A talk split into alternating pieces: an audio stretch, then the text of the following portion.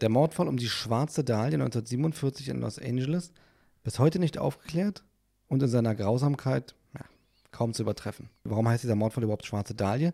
Weil die Frau von der Presse ähm, schwarze Dahlia genannt wurde, weil sie so schwarze, also beziehungsweise pechschwarze Haare hatte. Die Rede ist von dem Mordfall um Elizabeth Short, eine 22-Jährige, die nach Los Angeles gekommen ist damals, um ja, den typischen Traum zu leben, ähm, in die Filmbranche einzusteigen und dort mhm. dann halt auch wirklich bekannt zu werden. Leider hat sie es nicht geschafft, weil sie im Alter von 22 Jahren ähm, auf wirklich brutalste Weise ermordet wurde. Sie wurde damals von Passanten auf einem ja, damaligen Brachgelände gefunden, aber die Art und Weise, wie sie gefunden wurde, war einfach für die meisten Polizisten, die auch dann am, als erstes am Tatort waren, mit, was sie erzählt haben, so der schlimmste Fund oder so die schlimmste Sache, die sie jemals in ihrem Leben gesehen haben. Sie war schrecklich hingerichtet. Also Im Grunde war so ein bisschen der Fundort inszeniert. Es war zum Beispiel überhaupt kein Blut dort.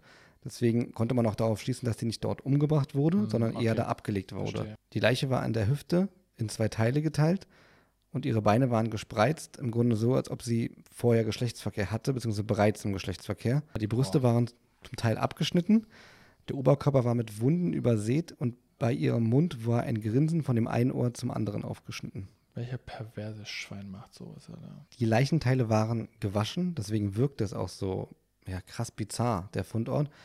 Und teilweise waren die Organe entnommen und teilweise waren die Organe richtig in den Torso wieder reingestopft worden.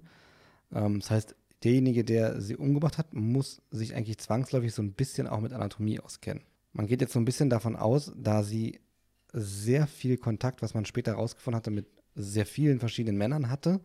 Man hatte damals schon überlegt, ob es eher Richtung Prostitution schon bei ihr ging, damit sie sich so ein mhm. bisschen ihren Lebensunterhalt verdienen kann. Dass einer ihrer Freier bzw. einer ihrer männlichen Bekanntschaften dann der Mörder im Grunde auch ist. Aber bis heute ist der Fall nicht aufgeklärt.